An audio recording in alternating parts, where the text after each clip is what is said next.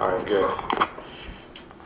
It looks like we have everybody, so we can get started. Um, wir sind im Juni 2019. Da schalten sich vier Männer in der Messenger-App Wire zu einer Telefonkonferenz zusammen. Einer der Teilnehmer ist Deutscher, er nennt sich Napola88 und er will sich den anderen dreien vorstellen. Es ist so eine Art Bewerbungsgespräch. So, uh, we understand that um, you may not feel entirely comfortable answering everything in English, but as I said to you, if you could try uh, to the best of your ability to to try to speak English uh, as much as possible, that would be good. Es soll in diesem Gespräch auch um die politische Lage in Deutschland gehen. Da interessieren sich gerade die nicht-deutschen Teilnehmer sehr für. Denn die Lage, die ist damals, sagen wir mal, turbulent. Ein Jahr zuvor gab es die rechtsextremen Ausschreitungen in Chemnitz. Hunderte waren gestern nach Aufrufen von AfD und anderen Gruppierungen im Netz durch Chemnitz gezogen und hatten auch Ausländer angegriffen. Wenige Wochen zuvor der Mord an Walter Lübcke. Im Fall des erschossenen nordhessischen Regierungspräsidenten Lübcke scheinen sich die Hinweise auf ein rechtsextremistisches Motiv zu verdichten. Und drei Monate später folgt dann noch der Anschlag auf eine Synagoge in Halle. Offenbar handelte es sich um einen Einzeltäter, der laut Bundesinnenminister Seehofer ein antisemitisches Motiv hatte. Das Gespräch soll auch ein Gesinnungscheck werden, quasi eine Sicherheitsüberprüfung. Denn Napola bewirbt sich nicht für einen Job, er bewirbt sich für die Mitgliedschaft in einer Organisation, die mittlerweile in Großbritannien und Kanada als Terrorgruppe eingestuft wird. Diese Gruppe heißt The Base und sie soll ein globaler Dachverband quasi werden für Rechtsextreme und Waffennarren, die den Zusammenbruch der Gesellschaft nicht nur erwarten oder herbeisehen, sondern die diesen Zusammenbruch auch mit Gewalt im Zweifelsfall herbeiführen wollen. We look at that as a golden opportunity for us to impose our will and influence on areas of the United States. Die Zeit und Zeit Online haben über einen Informanten Einblicke ins Innere dieser Gruppe, ins Innere von The Base erhalten, über interne Chatverläufe, aber auch, und das ist tatsächlich etwas Besonderes, durch Mitschnitte von privaten Gesprächen. Und dieses Material, das zeigt, dass auch in Deutschland eine Zelle von The Base aufgebaut wurde. Wer steckt hinter dieser Gruppe? Wie gefährlich ist sie? Und wie kann es sein, dass sie in Deutschland nicht mal in einem Verfassungsschutzbericht auftaucht? Darum geht es in dieser Sonderfolge von Was jetzt mit mir, Janis Karmesin, und mit der stellvertretenden Leiterin unseres Investigativressorts, und das ist Astrid Geißler. Hallo Astrid. Hallo Janis. Du und dein Team, ihr recherchiert ja schon länger zu internationalen rechtsextremen Netzwerken. Es ist Anfang des Jahres ein Text erschienen mit dem schmissigen Titel Die braune Internationale in der Zeit. Da geht es um Gruppen wie die Atomwaffendivision, die Sonnenkriegdivision, aber auch The Base taucht da schon mal kurz auf. Was jetzt neu ist an dieser Recherche, ist ja, dass ihr einen Blick ins Innenleben der Gruppe werfen konntet. Wie seid ihr an dieses Material aus dem Inneren der Gruppe rangekommen? Im Verlauf unserer Recherchen habe ich einen kanadischen Kollegen kennengelernt, ja, Zachary Kamel. Hi Astrid. Der kommt ursprünglich aus den USA, lebt aber in Montreal und arbeitet dort freiberuflich als Investigativreporter. Zachary hatte auch intensiv zu The Base recherchiert, da große Expertise aufgebaut und er konnte eben was einbringen in unsere Recherche, was wir selbst damals noch nicht hatten, nämlich den Zugang zu einer Quelle, die über sehr große Mengen an interner Kommunikation aus dem Inneren dieser Gruppe verfügte. So, uh, we have a mutual acquaintance who was originally working with the source on this file, uh, knew that I worked as an investigative reporter, reached out to me and put me in touch with the source. Das ist eine Quelle, die hat zehntausende Chat-Nachrichten von The Base aus deren verschlüsselten Chat archiviert. Und was wirklich ziemlich einmalig ist, die Quelle hat außerdem Audiomitschnitte von mündlichen Auswahlgesprächen mit Dutzenden Interessenten angefertigt, die sich bei dieser Organisation beworben hatten. Zachary, der da jetzt gerade schon kurz aufgeploppt ist, den haben wir vorab interviewt. Er soll die Geschichte mit Astrid quasi gemeinsam erzählen. Er wird also in der Folge immer wieder auftauchen und er wird jetzt auch erstmal dabei helfen, die Gründungsgeschichte von The Base nochmal kurz aufzurollen. Wie und wann entsteht The Base denn, Astrid? Nach allem, was man weiß, ist The Base im Sommer 2018 entstanden. Damals, das war eine Zeit, 2018, ah, als in den USA sowieso insgesamt rechtsextreme Positionen deutlich eher in die Öffentlichkeit getragen wurden. Also wenn wir uns erinnern, das war ja die Zeit des Präsidenten Donald Trump. Which many, many on the far right saw as kind of like a, an okay symbol Uh, for more brazen action. And that's when we saw der sowieso mit seiner Art zu regieren dazu beigetragen hat, dass extrem rechte Positionen in der Öffentlichkeit zunehmend salonfähiger wurden.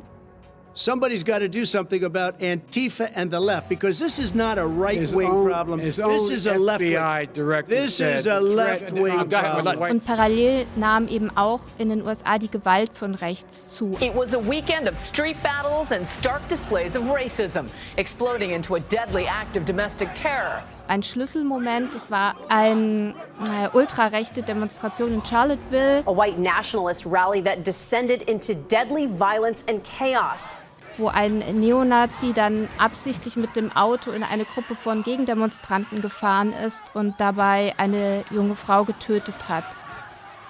Und genau in diesem Moment, äh, als es sowieso so eine sichtbare Zunahme von Rechtsextremismus in den USA gab, da formiert sich eben diese Gruppe The Base. To have to have a group like The Base forming at that time whose goal was to network and put together some of the most hateful and violent of these of these people, right? So that that should terrify anyone that hears it. Wenn du sagst, dieses Netzwerk, diese Gruppe formiert sich, wie muss ich mir das vorstellen? Nach allem, was wir wissen, was man bisher recherchieren konnte, auch Kollegen aus aller Welt, steckt dahinter tatsächlich eine Person, die zunächst in den Chats nur und auf Social Media unter Pseudonymen aufgetreten ist. Norman Spear oder Roman Wolf. Der nannte sich dort oder nennt sich immer noch Roman Wolf oder Norman Spear. Das waren zwei Decknamen, unter denen diese Figur agiert hat. In Wirklichkeit, das haben dann etwas später Kollegen von der britischen BBC und vom Guardian aufgedeckt, heißt dieser Mann Rinaldo Nazaro. Und das ist jetzt mal definitiv eine schillernde Figur. This weird dad who was in charge of this group of maniacs um, and neo Nazis and das ist ein US-Amerikaner und der war in früheren Jahren offensichtlich in verschiedenen Funktionen für Regierungsstellen in den USA tätig, ausgerechnet im Sicherheitsbereich. He went from working to fight the war on terror to becoming what some countries now consider to be a terrorist himself. Der kommt ursprünglich aus dem Bundesstaat New Jersey und er hat als erwachsener Mann eine Russin geheiratet, hat dieses Ehepaar hat auch Kinder und sie sind dann offensichtlich ausgerechnet um den Zeitpunkt herum, wo The Base gegründet worden ist, nach Russland ausgewandert. Jetzt gründet man ja ein Neonazi-Netzwerk nicht wie einen Sport- oder Musikverein, also man geht nicht irgendwie zum Amt und lässt das eintragen.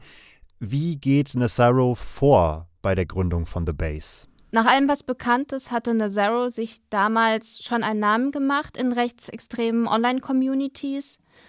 Und ähm, als er dann versucht hat, seine eigene Neonazi-Gruppe aufzubauen, dann hat er eben genau in dieser Szene wohl vor allem auch über Social-Media-Plattformen angefangen, Mitglieder anzuwerben.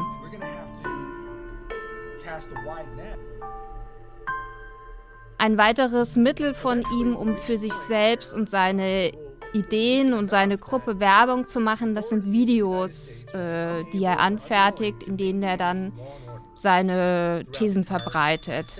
There'll be areas, pockets uh, of uh, that will form. There will be power vacuums, pockets of, of power vacuums. Okay, da haben wir es jetzt auch noch mal von ihm gehört, wie er von diesem Systemzusammenbruch spricht, von einem Machtvakuum, das es dann zu füllen gilt, worauf er sich vorbereitet. And we need to be ready as a resistance movement to take advantage of those power vacuums wherever they may emerge. Was ich jetzt aber noch nicht ganz verstehe, er sucht Gleichgesinnte mit diesen Videos zum Beispiel. Aber wie du schon sagtest, gibt es ja schon zahlreiche Gruppen mit ähnlicher Ideologie, die ähnlich aufgestellt sind. Warum denkt Nazaro, es braucht jetzt noch The Base? Also was soll das Besondere an dieser Gruppe sein?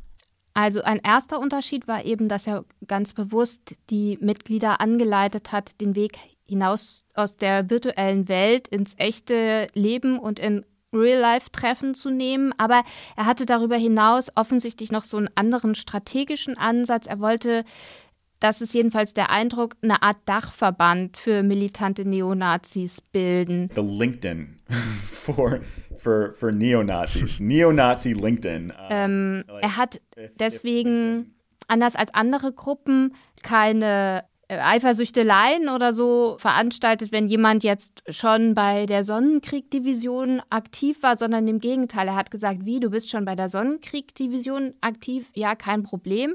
Dann bist du trotzdem auch bei uns willkommen. Du kannst in der anderen Gruppe aber gleichzeitig auch Mitglied bleiben. Und das galt auch für äh, Mitgliedschaften zum Beispiel äh, bei der Atomwaffendivision. We, we welcome people from other groups, other organizations to come in and, you know, exchange knowledge. Um, und ähm, das waren ja auch extrem gewaltbereite Gruppen. Also der Atomwaffendivision werden ja in den USA insgesamt fünf Morde angelastet. Und dennoch hat Nazaro nach außen hin immer das Bild versucht aufrecht zu erhalten, dass er eigentlich eine ganz harmlose Gruppe gegründet hätte. Dass er hat das so versucht zu vermarkten als so eine Art Survival- oder Prepper-Gruppe.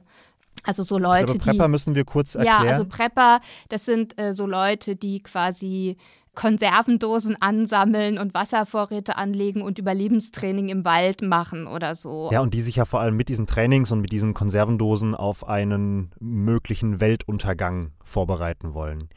Also das ist jetzt das Bild, das Nazaro nach außen von der Gruppe vermitteln möchte, aber eure Recherchen zeigen ja eben das Gegenteil, ne?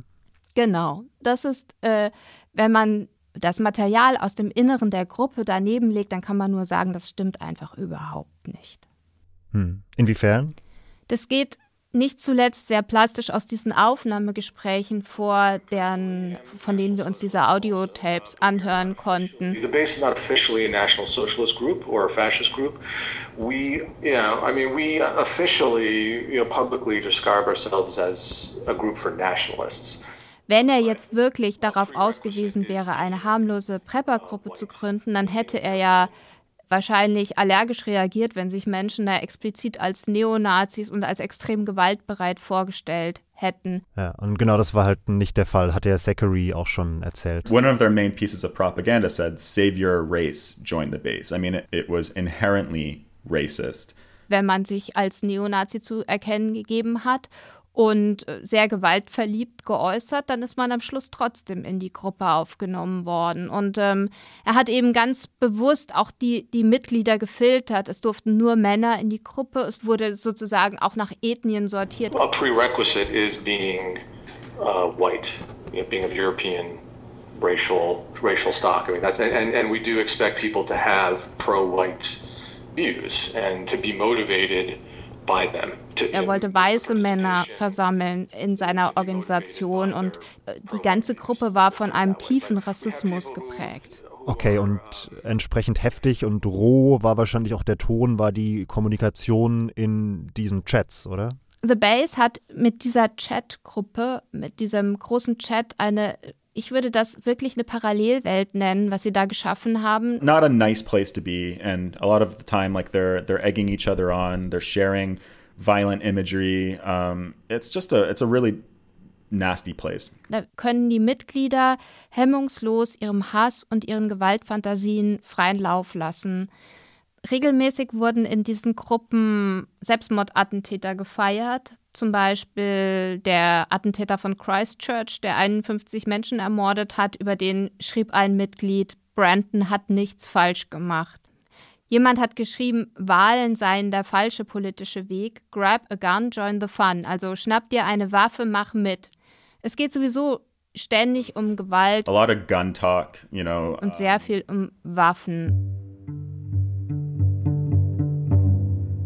Und da in diesem Kontext, das ist sehr interessant, tritt eben dann auch erstmals in den Chat-Diskussionen, die uns vorliegen, ein äh, User auf, der aus Deutschland kommt. Der nennt sich Deckit und sehr charakteristisch ist, dass er sich eben auch absolut für dieses Waffenthema interessiert.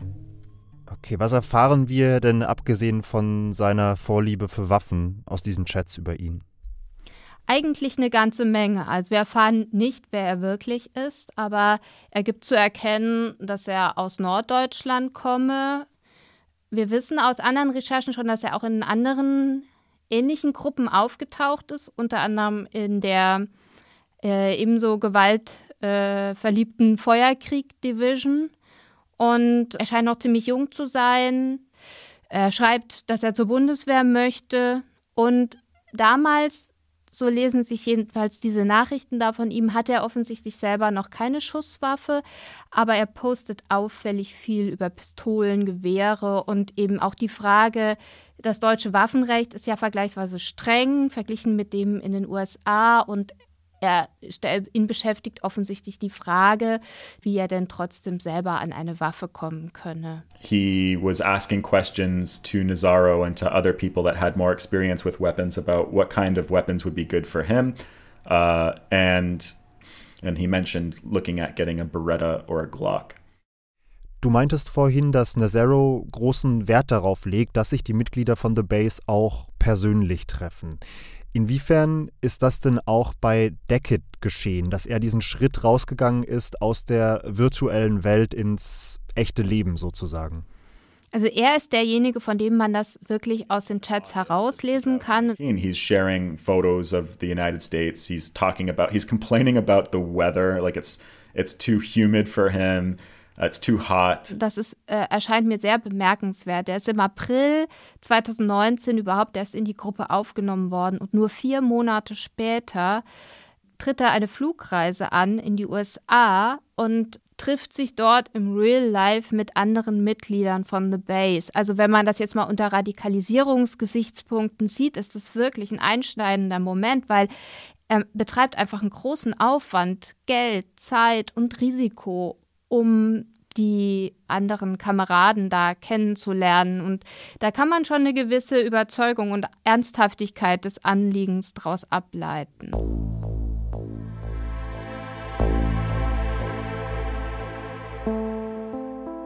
Was erfahren wir von dieser Reise, die er macht im Sommer 2019? Sie sehen ja immer nur die Schnipsel in den Chats, wo dann jemand schreibt, hier Deckett kommt und so weiter. Und aus diesen Schnipseln geht eben hervor, dass er damals im, ungefähr im August 2019 empfangen wird von einem Base-Mitglied, das sich im Chat Lanza nennt, wie diese deutsche Rechtsrockband, aber ein US-Mitglied ist. Und dieser Deckname Lanza ist inzwischen identifiziert in den USA als Richard Tobin, 19 Jahre alt aus New Jersey. And Tobin starts sharing photos of Deckett in the chat. So there's a photo of Deckett in a skull mask holding um, the Nazi flag. And there's a, a video that Tobin shares of Deckett shooting a 12 gauge shotgun at a at a, a rifle range, right on a on a gun range. Aus den Chats können wir auch herauslesen, dass Deckett dann in diesem Zeitraum die Gelegenheit bekommt, Nazaro persönlich zu treffen. Nazaro postet selbst in den Chat, er beabsichtige, sich im, in Pennsylvania mit dem Deutschen zu treffen, mit Deckett. Und da kann man sich vorstellen, für jemanden, der ein junger Mann aus Norddeutschland, relativ frisch in der Gruppe, jetzt kann er den Gründer treffen, das ist bestimmt schon ein relativ großer Moment gewesen. Und es kommt dann eigentlich noch spannender, weil ähm, Deckett bekommt dann sogar die Gelegenheit, an einem größeren Gruppentreffen in dieser Zeit teilzunehmen. Die Gruppe hat ein äh, Meetup geplant, ebenfalls dort in der Gegend im ländlichen Pennsylvania. Äh, das Interessante ist, dass unser Insider, der uns damit Material äh, versorgt hat, sagt, er war auch selber bei diesem Treffen vor Ort dabei und kann eben auch berichten, wie es da war und was da stattgefunden hat. Er ist da auch dem Deckett begegnet und das war jetzt eine dieser Zusammenkünfte, von der man sagen kann, die haben dann schon eine Art paramilitärischen Charakter. Also vorher wurde in den Chats ausgiebig äh, diskutiert, wer bringt welche Waffen mit. There were automatic semi-automatic shotguns, semi-automatic rifles. Und äh, es stünden halbautomatische Gewehre bereit, Schrotrepetierflinten, Pistolen Kaliber 9 mm. Und dann ähm, kommen da Mitglieder von The Base, offensichtlich laut unserem Informanten auch Nazaro selbst und dieser Deckett auf so einer Art Schrottplatz für Lastwagen. Approximately a 30-acre junkyard. Mitten im Grünen, auf dem Land, ziemlich verlassene Gegend. Da kommen die zusammen an einem Wochenende und nehmen aber auch die Gelegenheit wahr, offensichtlich gemeinsam Schießen zu üben. They stacked up a bunch of TV sets and just like unloaded bullets, lots of bullets into the TV sets. Und es gibt ein Video, das laut unserem Informanten auch bei diesem äh, Camp in Pennsylvania angefertigt worden sein soll. Und darauf sieht man sie dann. Da stehen dann ähm, sieben Männer aufgereiht. Es gibt ein Kommando und dann.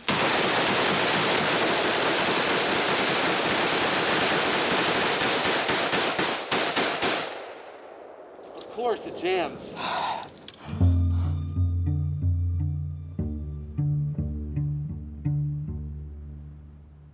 Und ähm, nach allem, was wir aus den Chats dann wiederum erkennen können, ist es dieses äh, Camp in Pennsylvania so eine Art Höhepunkt dieser Reise gewesen. Danach kehrt dieser junge Mann nach Norddeutschland zurück und das ist schon auch nochmal, wenn man sich so, so einen Aufbau eines internationalen Netwer Netzwerks vorstellt, eigentlich für den Nazaro jetzt auch ein wichtiger Moment gewesen. Denn jetzt hat er jemanden in Deutschland, den er persönlich kennengelernt hat, der offensichtlich sogar bei einem bewaffneten Training dabei war.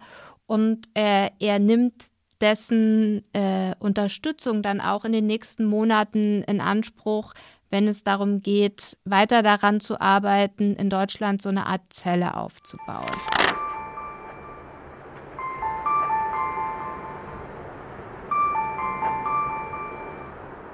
Äh, Napola? Ja. Ähm, also. Uns liegen mehrere Mitschnitte von Gesprächen vor, in denen deutsche Anwärter sich mit Nazaro unterhalten haben um sich bei The Base zu bewerben. Wir hören in diesen Gesprächen einerseits äh, den Nazaro als Leiter dieser Gruppe, dann ist Deckett zugeschaltet, der so eine Art örtlicher Deutschland-Experte dann für den Nazaro ist und auch Übersetzer, falls ein Bewerber Sprachprobleme hat. Und dann hören wir eben die Interessenten, die sagen, sie kommen aus Deutschland. Also Roman hat mir vorhin erzählt, dass du in dass du ein bisschen weiter weg von mir wohnst, theoretisch, um mal so zu sagen, lebst. Ähm, ich weiß, ja. Bist du, bist du mehr so im, im nördlichen Teil Nordrhein-Westfalens oder bist du noch eher so. Im Rheinland. Im Rheinland. Oh. Wieso? Wieso lachst du?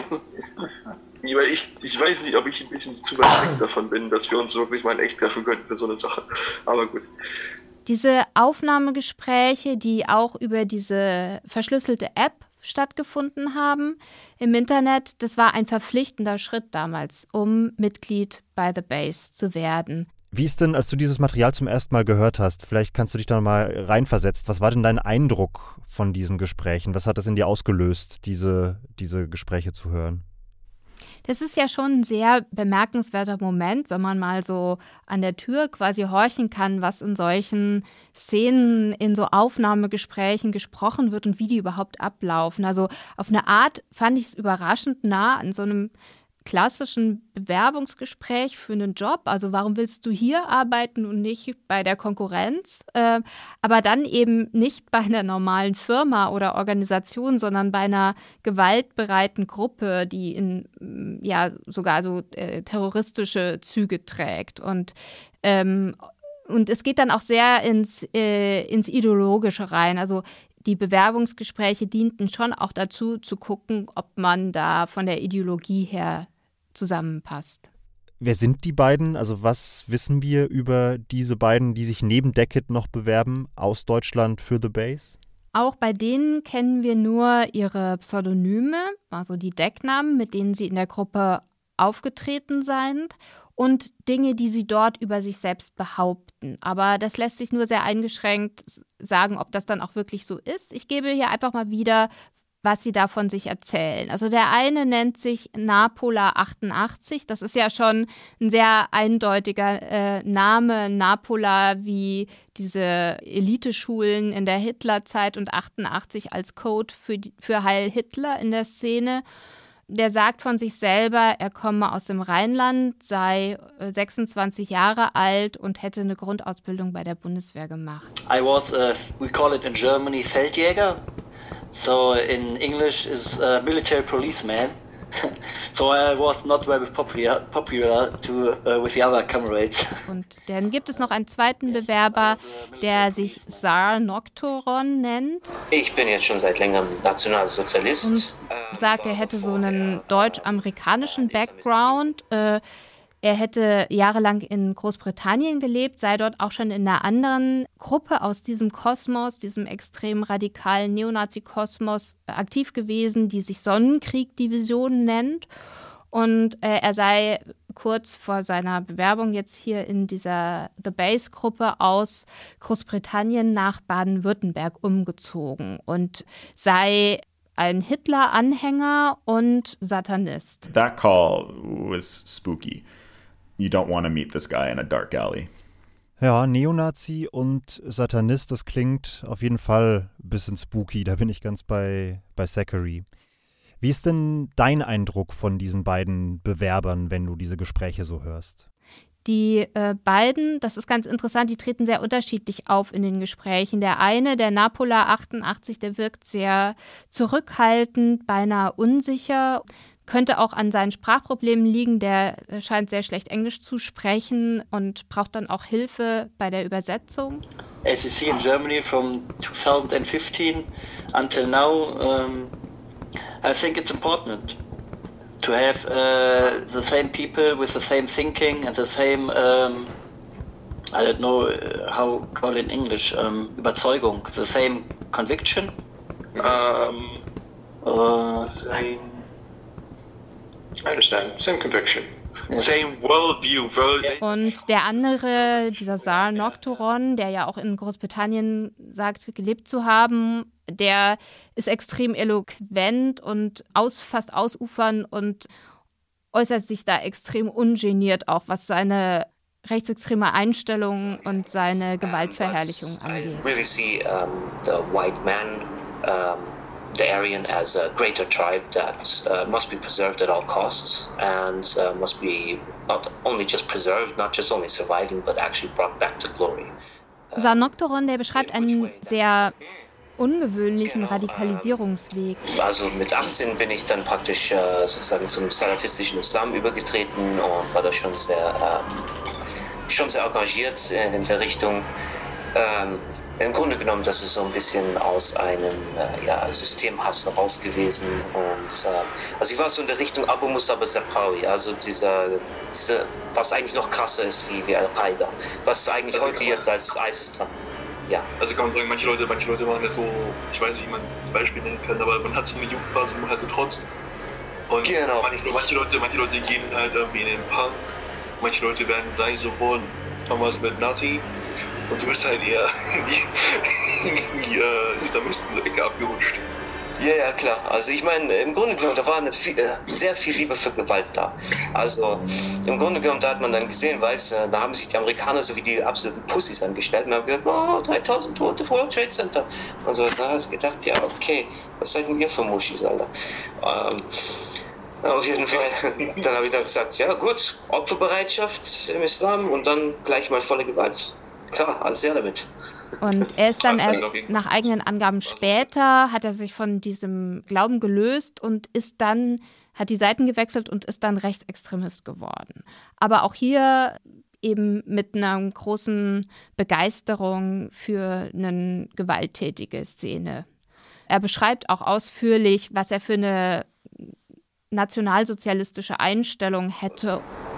Well, obviously, I go for the revolutionary kind of um, national socialism. Well, it's in a way, uh, um, in uh, well, one way you could take Adolf Hitler's words um, that it is really not politics, but it is just um, um, in Germany say angewendete Eugenik. Und spricht dann über äh, Eugenik und äh, irgendwie ist offenbar so Anhänger von so Rasselehren und dass man vermeintlich minderwertiges Erbgut auf eine Art aussortieren sollte.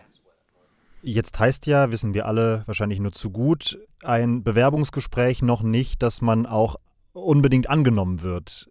Wie ist das denn in diesem Fall? Werden die beiden Bewerber Napola 88 und Zanoctoron tatsächlich Teil von The Base? Ja, also das kann man dann in den Chatverläufen nachvollziehen. Da sieht man, äh, wird immer angezeigt, wenn neue Mitglieder in diese verschlüsselte Gruppe hinzugefügt werden. Und dann sieht man eben, dass Nazaro im zeitlichen Kontext zu diesen Bewerbungsgesprächen dann sowohl den Napola wie auch den Sarnocteron hinzufügt. Und es ist auch interessant bei dem Gespräch mit äh, Sarnocteron, das dann Ende 2019 stattfindet, da äußert er sich auch relativ erfreut, beinahe schon euphorisch darüber, was jetzt in Deutschland angestoßen werden soll. Also er sagt dann auch wörtlich, er denkt, Deutschland hat wirklich viel Potenzial für seine Gruppe.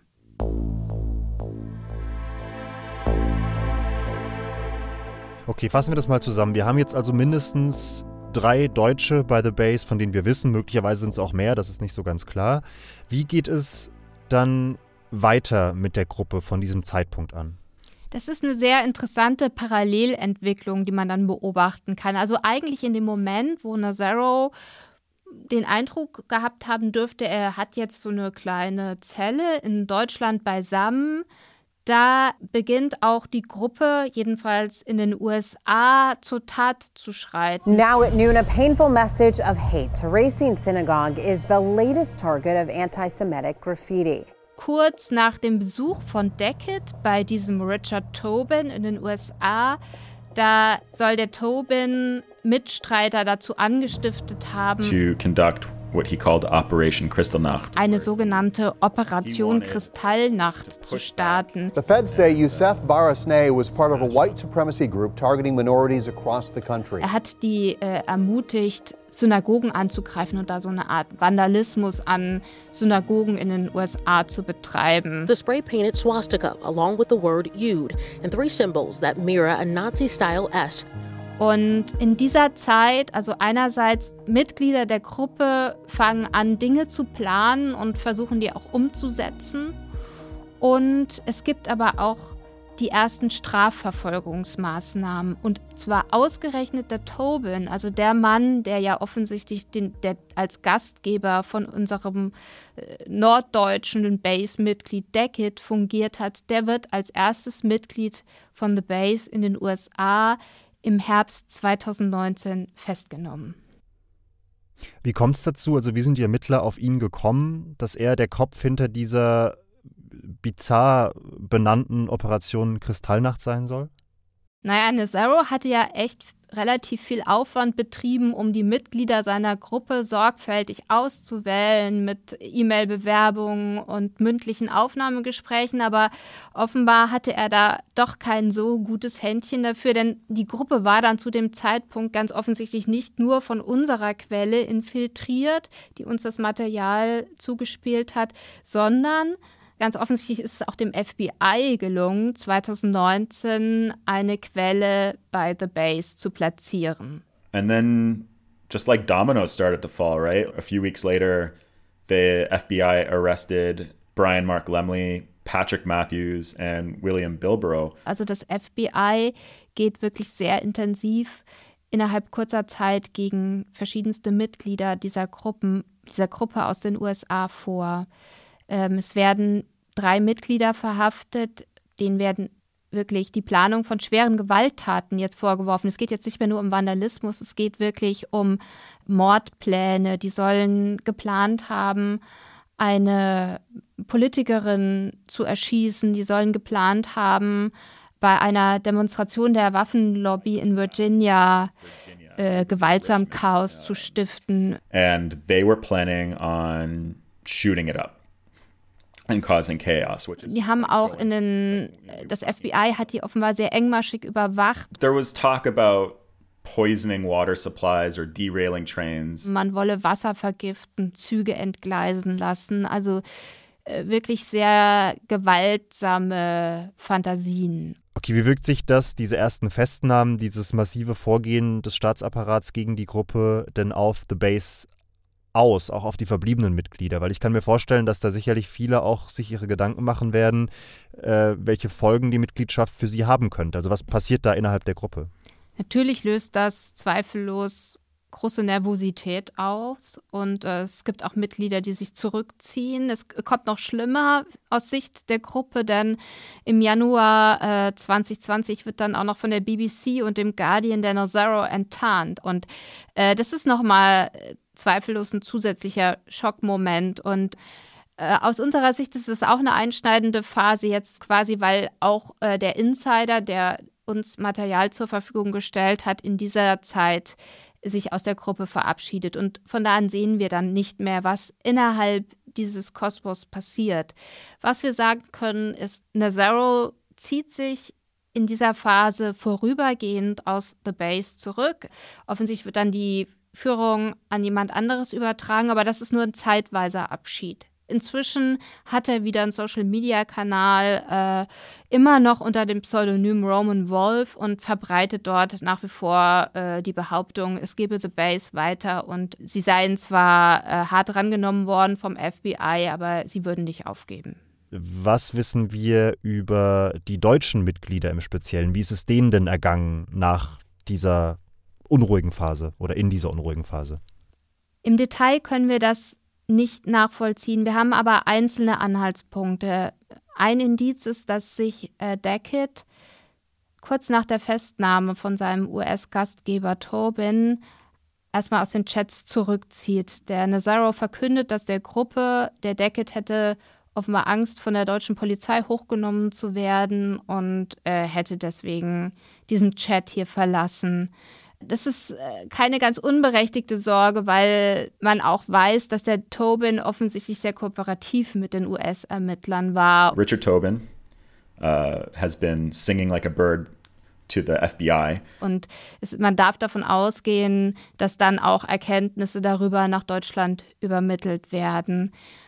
Das ist aber nicht so, dass man jetzt sagen kann, damit ist die Gefahr, die von diesen Teilnehmern in Deutschland ausgegangen sein dürfte, gebannt. Denn es gibt überhaupt keine Belege dafür, dass so jemand wie Deckett jetzt plötzlich komplett aus der rechtsextremen Szene ausgestiegen ist. Das wäre auch wirklich überraschend bei jemandem, der sich so stark innerhalb dieser Phase radikalisiert hatte. Wahrscheinlicher ist, dass die Beteiligten auf irgendeine Art und Weise weitermachen, möglicherweise in anderen Gruppen und mit anderen. Zumal wir ja zumindest auch bei Deckett gesichert wissen, dass er eben ja auch schon in anderen Gruppen aktiv war, ne? Genau, wir haben ihn gesehen in dem Chat der Feuerkrieg-Division und es gibt auch Berichte, dass er außerdem auch noch bei der Atomwaffendivision aktiv gewesen sein soll.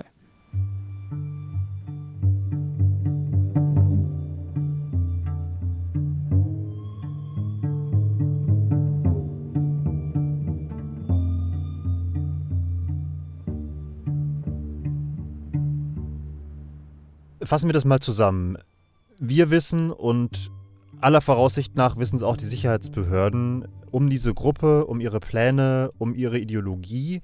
Es ist bekannt, dass Deutsche aktiv daran beteiligt waren, aber alles deutet darauf hin, dass sie weiter frei sind, dass gegen sie, anders als gegen die Mitglieder in den USA, äh, nicht vorgegangen wurde. Wie ist das zu erklären? Aus juristischer Sicht könnte bei dieser deutschen Zelle das Problem sein, dass sie noch nicht etabliert genug war, dass sie vielleicht auch gar nicht so viele konkrete Pläne getroffen hatte, was sie jetzt eigentlich in Deutschland äh, an Aktivitäten vorhat. Es gibt aber einen auffälligen Unterschied im Umgang mit The Base zwischen Deutschland und anderen Ländern, in denen die Gruppe aktiv war. Also einerseits das FBI, das sehr hart gegen Mitglieder der Gruppe vorgegangen ist. Und dann sind aber andere Länder, haben sich entschieden, die Gruppe als rechtsterroristische Organisation einzustufen und zu verbieten. Das hat als erstes Kanada in diesem Frühjahr gemacht und dann im Juli auch Großbritannien. Aber es gäbe ja auch Vorstufen zu einem Verbot. Es gibt ja zum Beispiel Gruppen, die einfach in Verfassungsschutzberichten zum Beispiel auftauchen, weil die Behörden zumindest auf dem Schirm haben, dass sich da was entwickeln könnte und dass sie beobachtet werden. Auch das ist bei The Base ja nicht der Fall. Und das verwundert mich schon sehr. Ich finde das persönlich auch verwunderlich, aber es ist uns nicht gelungen, da sehr viel mehr über die Gründe herauszufinden. Wir haben bei der Bundesanwaltschaft nachgefragt, ob es Ermittlungen gegen The Base gibt oder gab. Und da lautet die Antwort, dass man sich dazu nicht äußert.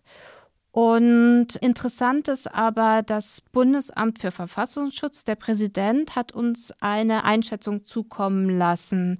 Die besteht aus einem Satz, der lautet, The Base ist eine gewaltbereite Gruppierung, deren Aktivitäten mit Bezug nach Deutschland das BFV genau im Blick hat und sehr ernst nimmt. Okay, das klingt nach so einem sehr dünnen Behördensatz für mich. Auf den ersten Blick denkt man, das ist nicht viel, da gebe ich dir recht. Aber wenn man sich den Satz genau durchliest, dann fallen mehrere Sachen auf.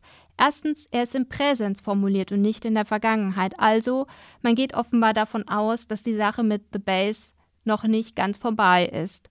Und das BFV sagt ganz deutlich, es hat diese Gruppe im Blick und es nimmt sie sehr ernst. Das heißt, ich lese daraus, die Behörden in Deutschland beobachten dieses Milieu mit Sorge, auch hier in unserem Land. Astrid, vielen Dank, dass du dir die Zeit genommen hast, diese Geschichte hier bei Was Jetzt zu erzählen. Und ich gehe mal stark davon aus, dass ihr die Entwicklung auch weiter im Auge behalten werdet. Auf jeden Fall. Vielen Dank für die Einladung in euren Podcast. Außerdem danke ich noch Ole Pflüger, der diese Folge redaktionell betreut hat. Danke an Alma De Verni, die hat uns bei der Recherche des Audiomaterials unterstützt. Und Ihnen danke ich natürlich fürs Zuhören. Wenn Sie etwas zu dieser Folge oder zu Was jetzt im Allgemeinen zu sagen haben, dann schreiben Sie uns gerne an wasjetzt.zeit.de oder auf Social Media mit dem Hashtag wasjetzt. Ich bin Janis Karmesin und ich sage bis bald.